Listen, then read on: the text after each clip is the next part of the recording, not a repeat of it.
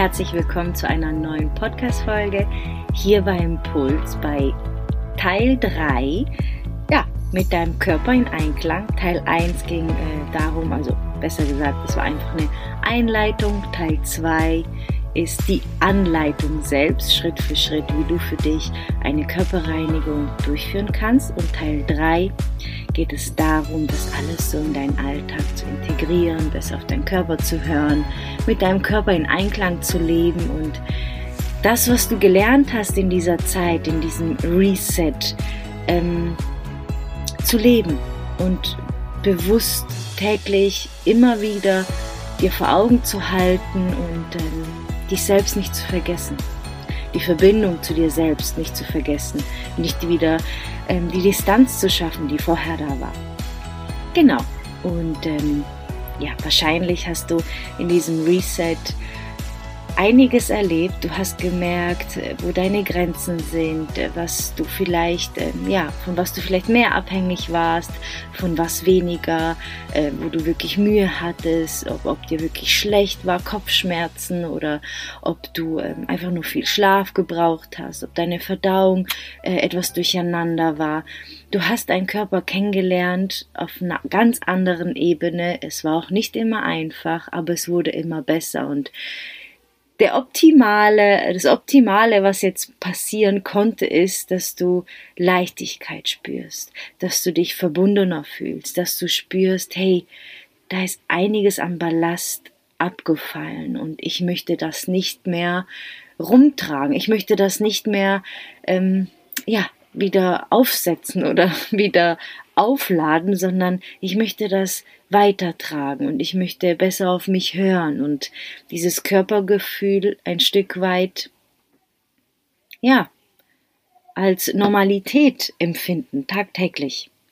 Und wenn du dir, ähm, wenn du dir hin und wieder Zeit genommen hast und gespürt hast, hey, was ist gerade mit mir los und wirklich auf verschiedenen Ebenen diesen Reset erlebt hast, dann ähm, hast du auch festgestellt, wie dein Essverhalten ist.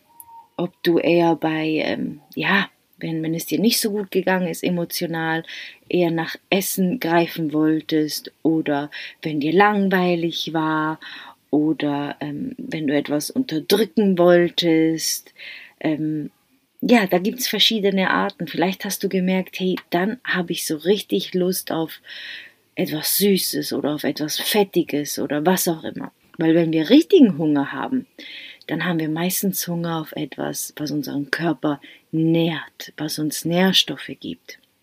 Dann hast du richtigen Hunger. Wenn es ein Heißhunger ist auf irgendetwas, wenn das ein, ein ähm, ja, ein, oh, ich brauche jetzt etwas Süßes oder es muss fettig sein und dann ist es meistens ein Lückenfüller, ein Unterdrücker oder zum Kompensieren, was auch immer. Wir essen sehr, sehr viel aus unseren Emotionen heraus und nicht, weil wir Hunger haben. Und so ist es auch mit dem Durst. Wir, wir verwechseln Hunger und Durst. Das heißt, bevor du wirklich Hunger hast, versichere dich, dass du keinen Durst hast, sondern trink erstmal was, bevor du irgendetwas isst, um zu schauen, hey, eigentlich hat mir das jetzt schon gereicht. Das mal zum ersten. Das wäre so der, der erste Punkt, was dir vielleicht aufgefallen ist oder wo du jetzt darüber nachdenken kannst, ob das ähm, ja bei dir der Fall war, ob dir da was auffällt. Genau, ich habe mir ein paar Notizen gemacht. Das wäre so mal das erste. Und Vielleicht fällt dir jetzt auf, dass du auch äh, gar nicht so viel Essen brauchst. Wie oft hast du vorher am Tag gegessen?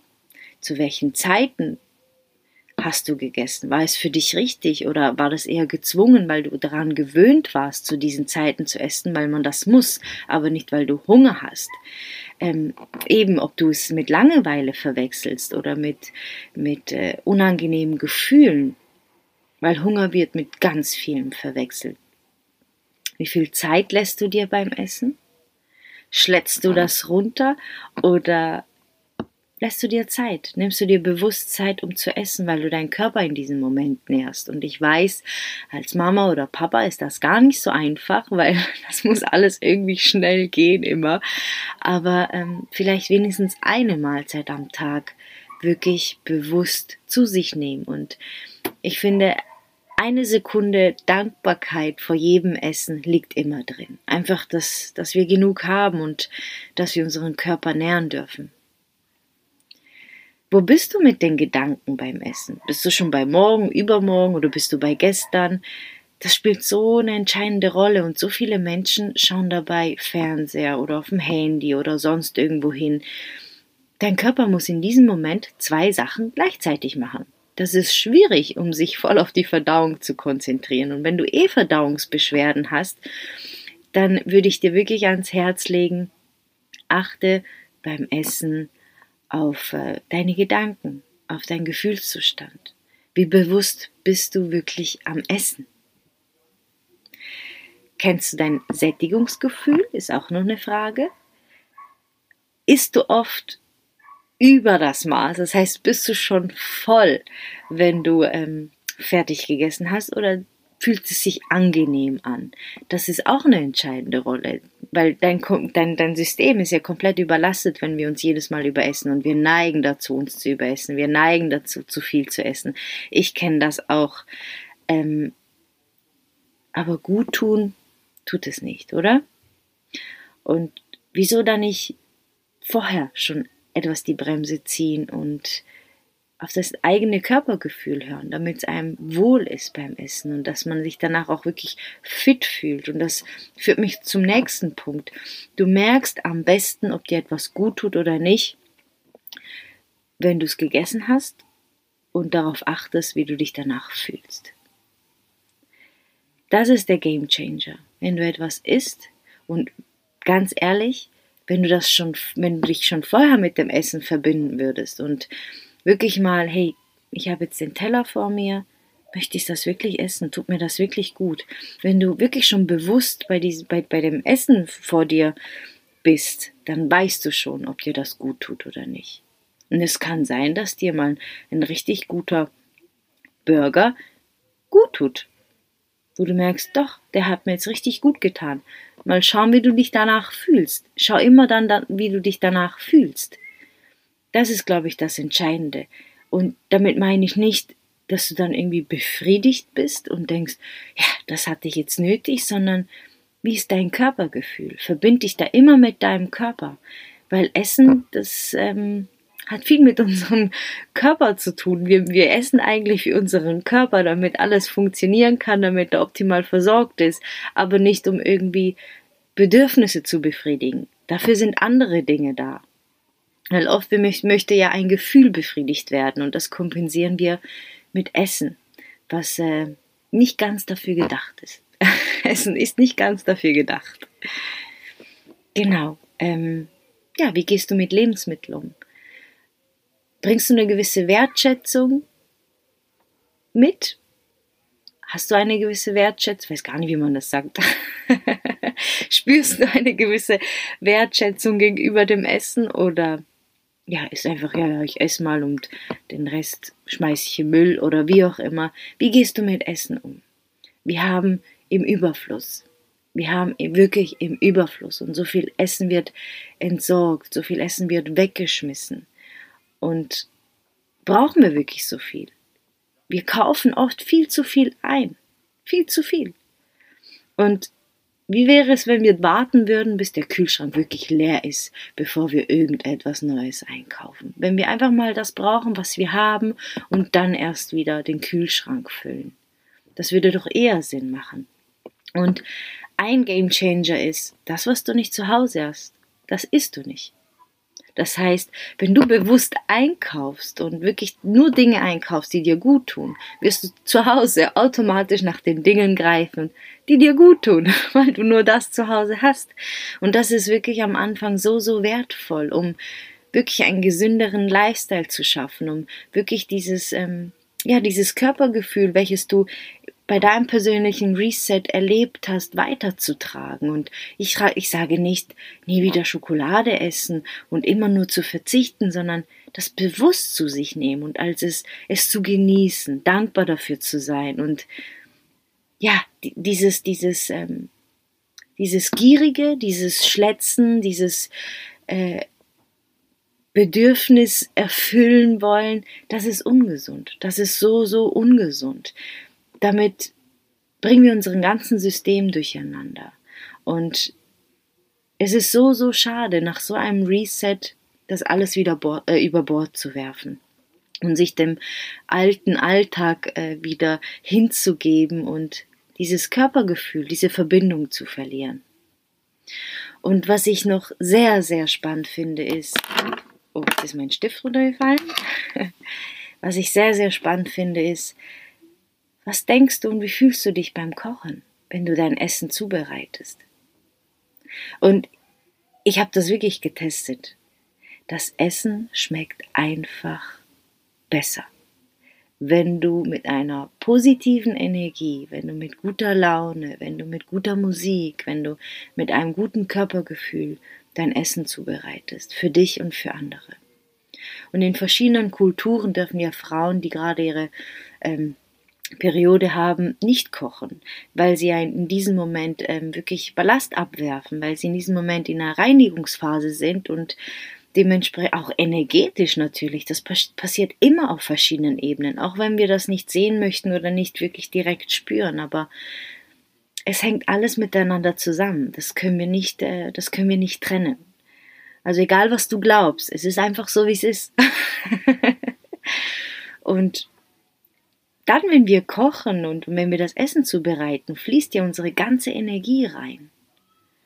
Und deshalb wird in gewissen Kulturen das nicht gemacht, dass äh, während der Menstruation, während der, während der Periode, während die Frau blutet, äh, dass sie kocht.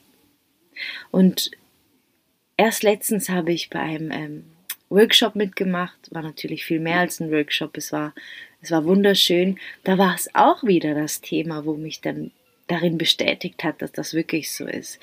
Und es ist immer so spannend, wenn man ähm, ja ein Thema aus verschiedenen ähm, Bereichen hört und, und sich das alles aufeinander bestätigt. weiß nicht, ob ich das jetzt richtig ausdrücke.